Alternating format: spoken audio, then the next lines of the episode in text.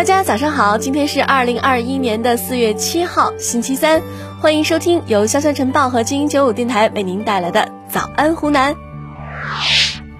根据湖南省公安厅交警总队的消息，刚刚过去的清明节，全省高速公路总车流量达到了一千二百二十三万台次，再创历史新高。假期期间，全省没有发生长时间大面积的交通拥堵。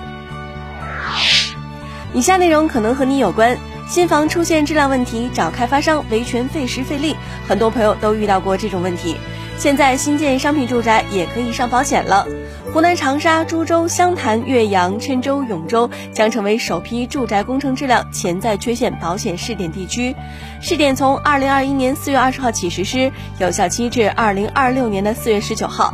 在保险期间内，业主发现工程存在保险范围内的质量缺陷，可向保险公司提出索赔申请。房屋过度沉降、裂缝变形、外墙渗漏都在承保之列。日前，湖南省住房和城乡建设厅公布了太平洋保险、中国人寿、中国平安等八名候选人名单，公示期满，对入围中选候选人如果没有异议，比选人将确定以上入围中选候选人为最终入围人选人。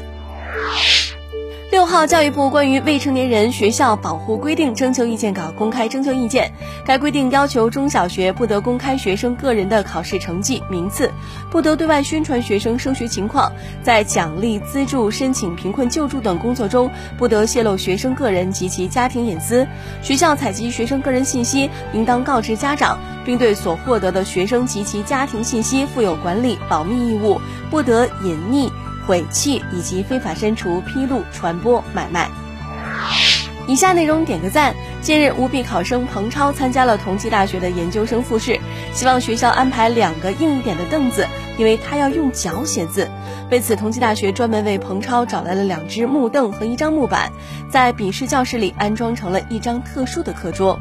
彭超用与其他考生相同的时间答完了所有试题，最后顺利被同济大学法学院拟录取。彭超六岁时不幸触碰到变压器上的电线，导致双臂截肢，但他没有被命运的挫折打倒，而是开始尝试用脚来写字、洗脸、刷牙、洗衣、做饭。他自强不息，曾被评为全国大学生自强之星标兵和第六届全国自强模范。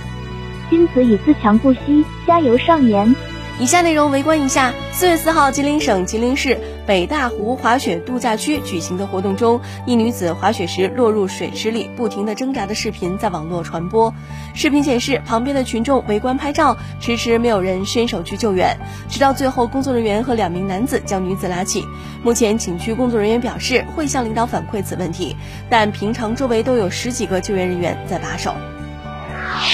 四月五号，山东淄博一名男子在公交车上猥亵返校女孩，司机关闭车门之后，男子试图从窗户跳出，车外一名男子看到后立即上前阻止，将他推回车内。期间不断有乘客大声呵斥：“把窗户关上，不要让他走，拉回来。”乘客江女士说，男子猥亵女生之后，女生大哭，司机当即停车报警，将男子锁在车内，乘客也都耐心等待，最终男子被民警带走，依法拘留七天。为司机和阻止猥亵男跳窗的男子点赞。近日，中消协会发文表示，扫码点餐涉嫌过度收集消费者个人信息，侵犯消费者的公平知情权。有消费者称，在湖南长沙的炊烟小炒黄牛肉黄兴同乡店门店不提供人工点餐服务，等顾客关注了公众号被获取个人信息之后，在加菜加单时却又可以人工点餐了。对此，你是怎么看的呢？